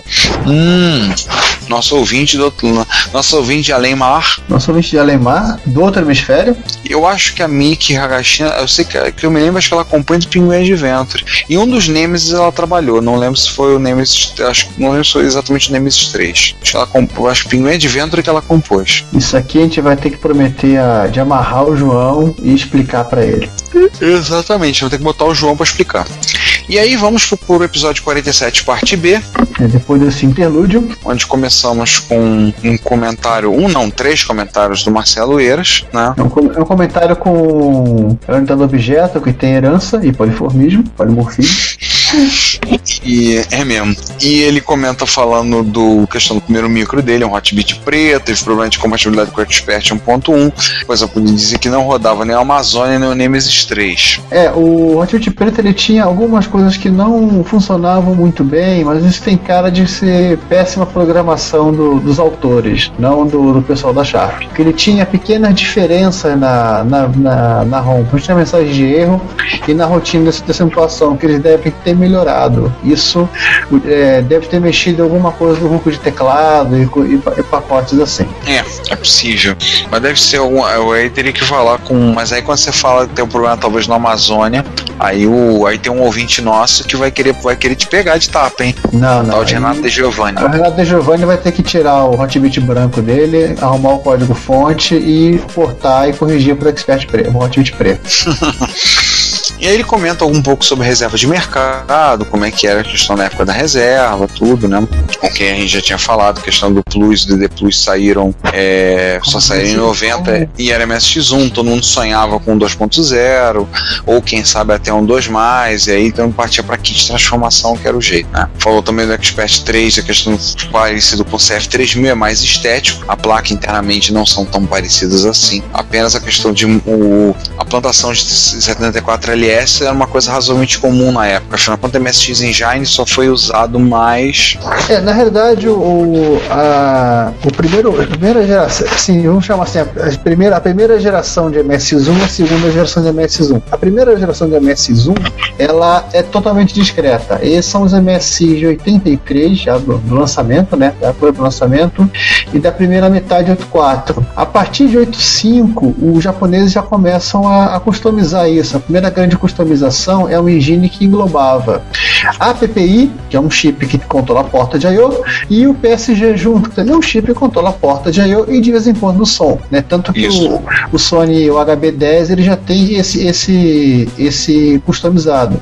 E com o tempo os japoneses foram entulhando mais coisa, até chegar o S1985, que tem a GLU, tem a PPI, tem o AY, tem, tem o AY, e chegar no cúmulo do Toshibão do- da série Play, né, que é todo MSX está lá dentro, e o, Ah. o outro Toshibinha da, do Turbo R, que tem os 80 também, só não tem o processador de vídeo. Isso, isso. É, no final ele comenta alguma coisa, fala da questão do Buzz Expansion, que é muito mais comum do que parece. Muito MSX1 tinha Buzz Expansion. Mas foi Ele um conceito pergunta- que foi abo- abolido no MSX2, que no final, sinceramente, ninguém usou. Pois é. Ele fez lá o comentário, pediu para o Daniel Caetano acabar logo com o MSX Files, eu estava falando completar, e ele pergunta da questão do livro da história do MSX, e eu vou te dizer que depois de muito tempo da história do livro parado, há uma possibilidade dele voltar a andar, só que com o processo de redação seria feito por outra pessoa. Por ter- Seria o, é, exatamente por outrem, e eu seria aí como estaria como coautor do livro. A gente vai ter que parar ainda para conversar como a fazer isso, mas talvez tenhamos novidades para breve. Mas não vai ser rápido para sair esse livro, já vou avisando. Vai demorar, mas hum, tem assunto aí para pesquisar. Ele no segundo comentário mandou uma foto interna do micro por dentro e comentou algumas coisas relacionadas no terceiro. No terceiro comentário ele colecionou um Sobre a vida, a vida noveleira dele e termina com um vídeo do Piazzi. É. E aí ele comenta coisa. Esse, olha, esse, aqui, hein, esse aqui é o, é o vídeo ostentação, já Piazzi já iniciando com essa coisa, né, de, de ostentar. Neste vídeo ele tem um expert normal com a 8 unidades de drive de 3 polegadas, 3,5 polegadas Leopard, né? Raid, né? É um RAID de drive. Raid 1 mais 0. Nem Raid 5. O... E aí ele comenta algumas coisas da novela, posta o vídeo do Piazzi, tudo aí comenta, fala um pouco do que, um pouco do que foi perdido, do trabalho deles, de como explicar e apresentar, forma que usar para ensinar, né? E aí nesse comentário vamos. Fala, fala. E depois a MPO também participou fazendo vídeo de ginástica evangélica e coisas assim. Aí estragou tudo. Isso é uma outra encarnação. Aí o Danjovic, né, ele fala da, da falta do LED, do LED caps lock do, do Expert, né, porque o conector tinha 13 vias, ele precisava de, de uma via para poder fazer a, o liga e desliga do LED, faz sentido. E ele vai aquela pergunta, por que não usaram um DB15 na, no conector do teclado? Pois é, né? Facilitaria mais. E o segundo comentário é que a TV 32 polegadas de hoje parece menor do que antigamente, porque conta do aspecto, né? Elas, as TVs de tubo eram 4.3 e as de as de LCD elas, elas são mais quadradas, né? E as de LCD elas são mais retangulares. Tanto que a, um monitor de um monitor de 15 polegadas de, de LCD ele é menor até do que um monitor de 14 polegadas de tubo. Sim. E aí vem comentários do Giovanni. Pois é, né? Esse tal de Giovanni resolveu comentar também, né? É, resolvi, como eu não participei da gravação, é só relembrar aqui o pessoal que o TA1 ele fazia uma coisa divertida, que o fato do TMS ele não gerar sinal RGB, diferente do, do V993858, ele gera em Y, PB, PR, ou uma coisa muito parecida com isso. E É. o que o Expert- e a placa analógica faziam? Eles pegavam o sinal YPB-PR, convertiam para RGB, para poder sair na, no conector de RGB do bicho, e lá você conectava o seu TA1, que fazia a reconversão do RGB em YPB-PR para poder gerar o sinal de vídeo composto e o sinal de RF. Ou Nossa. seja, ele multiplicava por menos um, duas vezes. É, E a, o comentário final, o segundo comentário que eu deixei separado, é justamente com relação às diferenças de, da, da BIOS do, do Hotbit e do Expert. A BIOS do, do Hotbit ele já tinha todas as mensagens de, base, de erro também traduzidas para o português. No Hotbit Sim. branco, todas elas eram em caixa alta, o Hotbit literalmente gritava para você na tua cara. E no Hotbit preto, o, as mensagens de erro já eram grafadas de forma mais bonitinha. E para terminar, eu deixar com você, porque eu também não sabia o que isso poderia significar Expert XP 800. é o XP veio do, dentro do Expert, a mesma ideia do Windows Experience, que é o Windows XP, né? É, foi copiado pela Provavelmente o- Microsoft. É, quem diria. E, e a, a Gradiente pode processar ela, hein? Aham. O, e muito provavelmente, e o 800 talvez seja um múltiplo de 8 bits, número múltiplo de 8 bits. Assim como o Atari 800 e outros computadores que de 8 bits, assim. Hum, isso. E aí com isso, Retro Hits número 114, onde fizemos, De novo, inédito, um comentário. é, fizemos um comentário sobre o jogo, a trilha sonora de um jogo, de, o Earthworm Jim, tá? é um jogo que está completando 20 anos nesse ano, e um comentário do Carlos Maçã, bela trilha sonora, eu gostava desse jogo, joguei muito no Super Nintendo, eu não sabia pronunciar Earthworm Jim, então eu dizia Eduardinho. É, quase igual. a nossa capacidade quando criança adolescente inventar palavras é quase infinita nessa E abaixo um comentário do Juan dizendo que eu ri alto. E não jogou- Pois é. E dizendo que não jogou esse jogo, mas um vídeo que a gente divulgou de uma transformação do Super Nintendo em handheld usou essa faixa 9, User Heads e trilha sonora, e eu gostei tanto da música de pesquisar no que era. Aí sugeri pro, pro Hits. É a transformação do Nintendo 64 naquele case de, de alumínio. Pois é. E aí pulamos pro 47, parte C. Sim, sim, acabamos a pancadaria aí. Primeiro comentário do Gustavo Ribassi, dizendo ótimo episódio. Um próximo E- pra vocês, mano. É um comentário meu, que quando começou a falar de acentuação, né, por conta da, da bagunça, da bagunça que a, a Gradiente começou e como era a acentuação do- dos computadores na época, eu só para lembrar assim, além de toda a bagunça que existia, né, no Brasil a, a Microsoft ela insistia em considerar que o Brasil tinha que usar a tal, o tal do Code Page 850, que era espanhol Sim. América Latina, ao invés da gente usar o 860, que era português. Que era de português, né? Eu lembro do, do botar lá, fazer ajuste da página de código 850 e essa insistência nisso. Por que será? É, aí o Juan falou que o 850 ele era um multilingual. Não, pelo que eu lembro, era América Latina. Que era o maior possível número possível e imaginável de idioma do alfabeto latino. E que o 860 só perpetuava a gambiarra prega de usar o A com trema no lugar do A com tio. Na verdade, ele não me trocava o A com trema com A com tio. Não. O Jonathan fez um comentário no lugar errado aqui. Isso, né? Esse foi um episódio muito bom, brilhante. Comentou que tem algumas palestras do professor Piazzi no YouTube, são muito divertidas. E, e ele fez um off-top que estou morando agora em Manaus, tem Fudebas por aqui, estou precisando comprar um MSX2. Ah, é. Depois tem que passar para ele. atenção comunidade manauara. Entre É, e atenção-. E atenção, Fudebas que querem comprar, querem vender coisas. Tem gente interessada em comprar.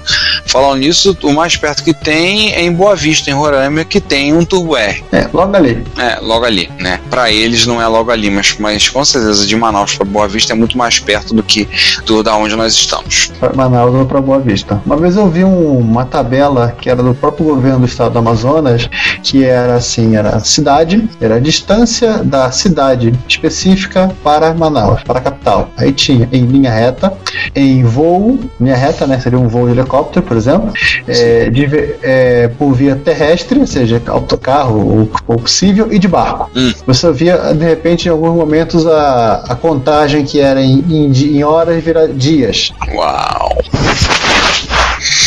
É, o bagulho é doido.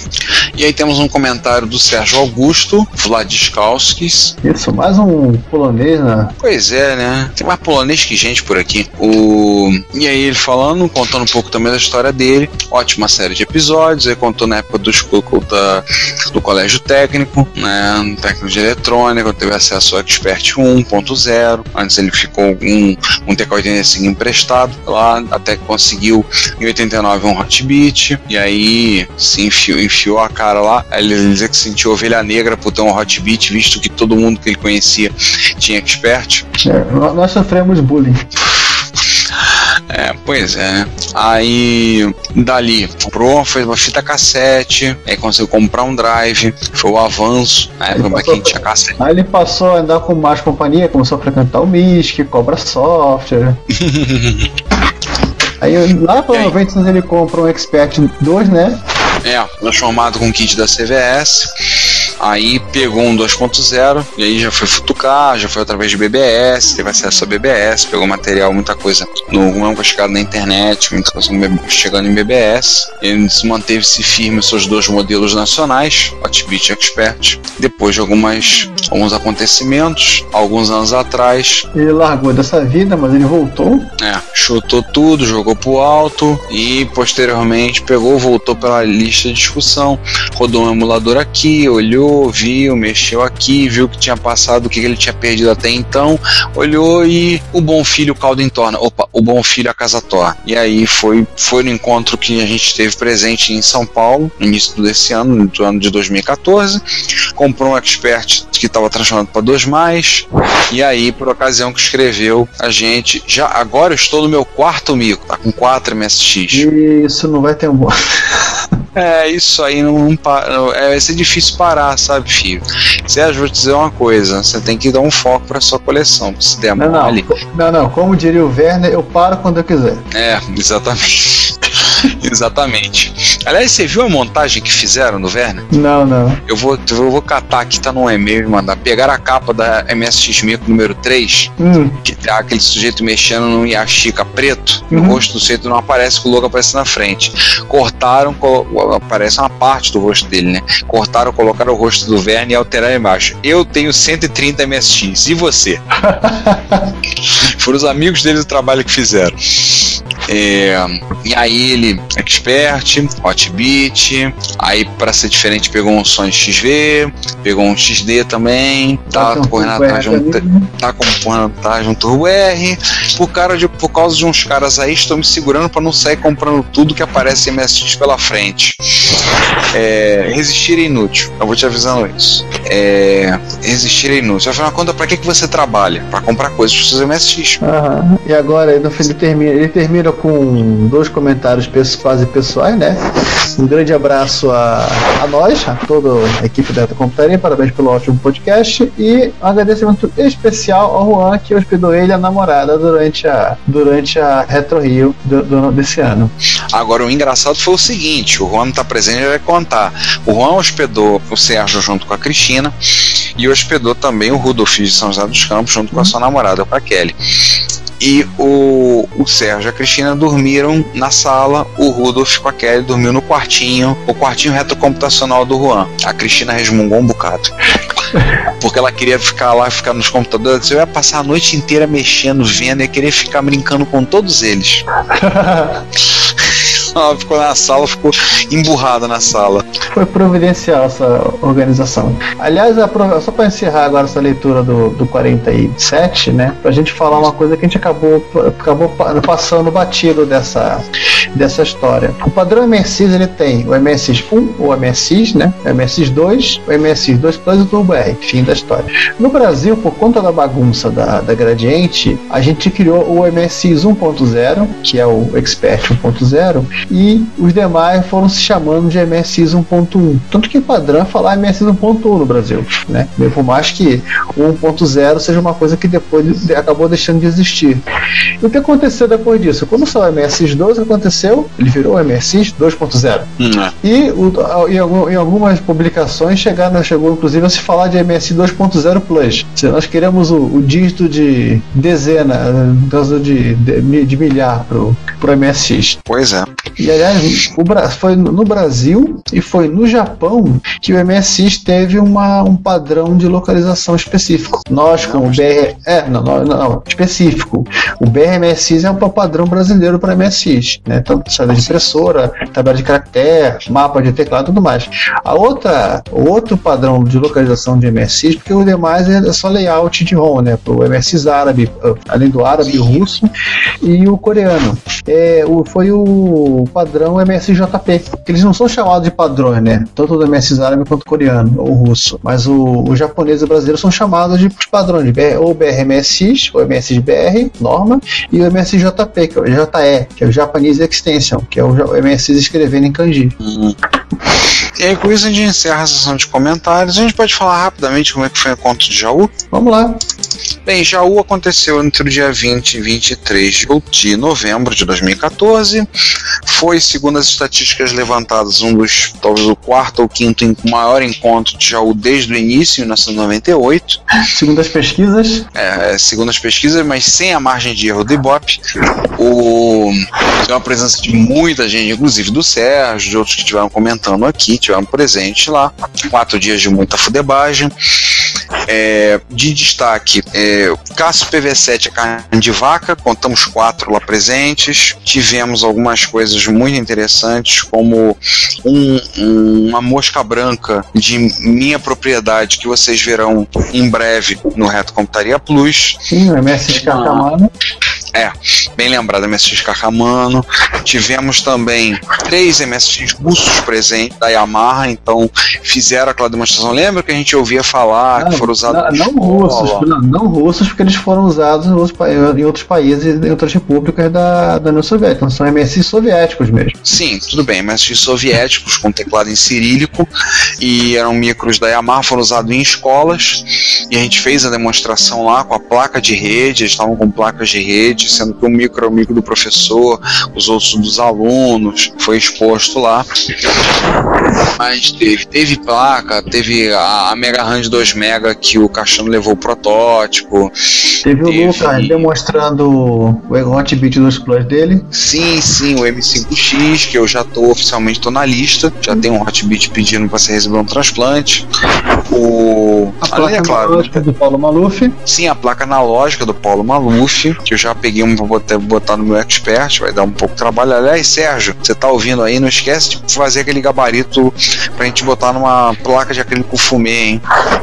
Gostei da ideia. É, muita gente apareceu, algumas pessoas não apareceram há muito tempo, outras que já estavam por lá, e alguns que estão morando perto, como o bom e velho Chimba, o pessoal de Jaú mesmo, o Wilson, que conseguiu soltar da bola de ferro do trabalho e apareceu lá no sábado e no domingo. Pessoal que foi pela primeira vez na- no, no encontro, como o Alfredo, o Junix. É, o Alfredo Júnior, tivemos um encontro memorável, né? Tivemos um encontro de dois Alfredos e dois Ricardos. Pois é. O Alfredo Saldanha, do Rio de Janeiro, e o Alfredo Henriques, de Campinas. Eu tirei fotos dos dois lado a lado. E depois, no momento, no Shed, aliás, de passagem no Shed, está lá a camisa do MSX pendurada, junto das camisas de times de futebol. Tá lá o manto sagrado. do Só não, está trema, só não está tremulando.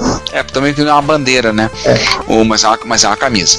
O, também a Cláudia tirou uma foto dos Ricardos, né? Então, o Ricardo Pinheiro, esse que vos falo, e o Ricardo Vendramini, que é o host da Amplos, o provedor de hospedagem que nos, que, no qual nós gentilmente nos hospeda. A gente um dia tem que começar a falar um pouco mais da Amplos, né? O trabalho, Nós penduramos nossos arquivos. onde nós penduramos esse podcast e esse blog, a MSXBRL, um monte de outras coisas que estão lá. Vai lembrar que o Ricardo também é MSXero, ele tem quatro MSX, ele só, infelizmente eu só tenho nacional. Ele falou ontem, no último, uma das últimas vezes que tivemos com ele, ele falou, só, só tenho MSX nacional. Eu olhei pra eles assim, isso é facilmente resolvido. Separa a verba que a gente resolve isso rapidinho. É, ver- verifi- verifique os órgãos que você tem duplicado. Pois é, né? Pode vender o rim, um pedaço do fígado. Isso aí é tranquilo. O, foi um encontro muito divertido, valeu mu- muito a pena puderam ir. É, por essa altura você deve ter visto, tem um post lá no Plus com links para os álbuns de fotos. Eu já tenho, já publiquei minhas fotos tá, do encontro de Jaú, tem alguns vídeos que a gente fez lá também, tá, já estão lá online. É, também teve alguns intrusos. O Emiliano fez o favor de levar um X68000, mas para se redimir, ele levou o X68000 com os jogos que tinham versões de MSX, com exceção do Raigar. Mas levou para. pra matar algumas pessoas do coração, né? A versão box do jogo de X68000 e a versão box do jogo de para MSX. Sim, eu tirei uma foto dele com o Nemesis 3 Boxed do MSX e o Nemesis 90 do X68000, que aliás tem um manual lindo com, com trabalhos em arte da- com a nave, com a Vic Viper, assim, muito bonito. Emil, tá ouvindo a gente? Se você puder, passa no scanner aquele manual, vai. Quebra essa árvore pra gente, vai, por favor, passa no scanner. Então, foi isso. Jaú foi basicamente isso. Tivemos muita coisa acontecendo, muita gente batendo papo, conversando, algumas ideias, uma fudebagem danada. É, eu, levei, eu levei dois micros, voltei com três e um par de caixa de som e mais um monte de tralha. Foi uma festa fechar mala. Em termos, do, em termos de evento, foi um barato, como sempre. As meninas saíram felizes, compraram seus sapatos. Eu saí muito feliz de não ter, ter ido ao território do calçado para comprar sapato feminino. Aliás, desde que a Cláudia começou a me acompanhar em Jaú, ir a Jaú em 2009, eu nunca mais botei o pé no território do calçado. É pra aplaudir de pé a igreja. Eles também não Aplaudir sentem. é, eles também não sentem sua falta. Ah, ótimo. Mas agora disse: ah, agora tem loja para calçado masculino. Legal, que bom. Fique lá as lojas. É, pode continuar lá no lugar onde estão. O, então é isso. Muito bom. Esperamos um grande abraço pro Wilson, pro Tony, pro Werner, né? Que já bateu a barreira dos 130 MSX. E aumentando. Sim, Gil. e aumentando. Acho que ele quer bater o recorde do Sander Van Nunen, que já chegou a ter 170. Ah, falta pouco agora. É, só que o Sander Van Nunen, ele já, como ele me comentou, ele disse que chegou um ponto que ele acordava, levantava a cabeça da cama e para onde ele olhava tinha MSX. Aí ele chegou e disse assim: é. Tá um pouco demais, eu preciso maneirar um pouco nisso aí. Aí ele começou a vender a coleção dele atualmente é uma coleção rotativa. É, o meu Sony F700P era dele. Eu acabei de comprar recentemente mais alguns itens que eram deles também, que ele anunciou no, no eBay, eu ganhei no leilão. Depois conversando, eu falei: é, você não é o Sander Van Nunen? Aí ele, mundo pequeno, né? Aí eu respondi pra ele: aqui no Brasil a gente diz que é mundo pequeno e mal frequentado. Então, acho que o, o Werner tá querendo bater o recorde do Sander. O, não é o Sander Alessander, né? O, o Sander Vanoni. Não é o Sander McMelt. É, não é o Sander McMelt. Bem lembrado, Sander McMelt. Agora, nós, a Doravante, Sander Souza será conhecido como Sander McMelt. Aquele que derrete. né? Mais uma coisa, Giovanni? Falar de Jaú? Não, não, nada. Ah, lembrar que o, o Peter Punk também apareceu. Ah, sim. o nome dele. O Punk também estava lá. O Punk estava presente, porque a vida é punk. Mas é, a vida é punk, né? Ele não traiu o movimento, ainda não. Porque sabe que todo mundo trai o movimento punk em algum momento. Ele ainda não fez isso, não cometeu isso. O... Não, quando todos tiverem traído o movimento, ele terá traído o movimento. Pois é. Então, acho que é isso. Então, vocês que nos ouviram nesse episódio onde a gente falou de muita coisa ruim. Assim, tem coisa em jogo que a gente falou que é mais que bater na mãe. Isso que a gente não, não resolveu citar em falar os primeiros joguinhos em Visual Basic que teve tinha pro ainda. Né? E também porque a gente resolveu não deixar o, o Sander não participou. É, né? quando o Sander trouxe a- as, vi- as 20, 20 volumes de jogos ruins de Amiga, a gente mandou ele embora. Hum, dava. No way. Se fosse esse episódio, não teria duas partes, teria dez. E com oito, com oito partes do Sander falando, até nós, não- até nós iremos querer cortar os pulsos. Aham. A gente deve voltar no futuro falar de jogos ruins, a gente tem outras pautas pensadas para 2015 rela- com assuntos parecidos. Então, o que não falta é assunto nesse negócio. Não, não falta é papo com a gente. Então é isso aí. Então, encerra e até quando agora? acho que daqui a duas semanas. Ah, então- A gente já tem o 49 para fechar o ano. Dá tempo de fazer faxina então. Dá, dá tempo de fazer faxina e esperar o Papai Noel chegar aí. Ou então armar os mísseis terra-ar, né? É pegar uma, uma, uma pegar uma unidade de catiusca e apontar pro céu.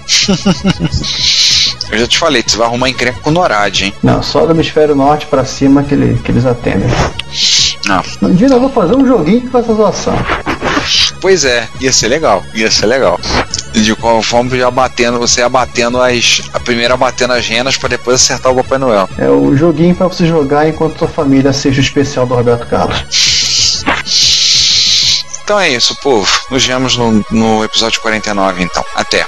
Até mais a gente, até. até daqui a pouco. Se você quer enviar um comentário crítico, construtivo, elogio ou colaborar com as erratas deste episódio, não hesite, faça. Você pode falar conosco através do Twitter, no usuário arroba retrocomputaria, pelo e-mail retrocomputaria.gmail.com ou colocando comentários no post desse episódio em www.retrocomputaria.com.br. Lembre-se sempre do que dizemos. Seu comentário é o nosso salário. Muito obrigado e nos vemos no próximo podcast.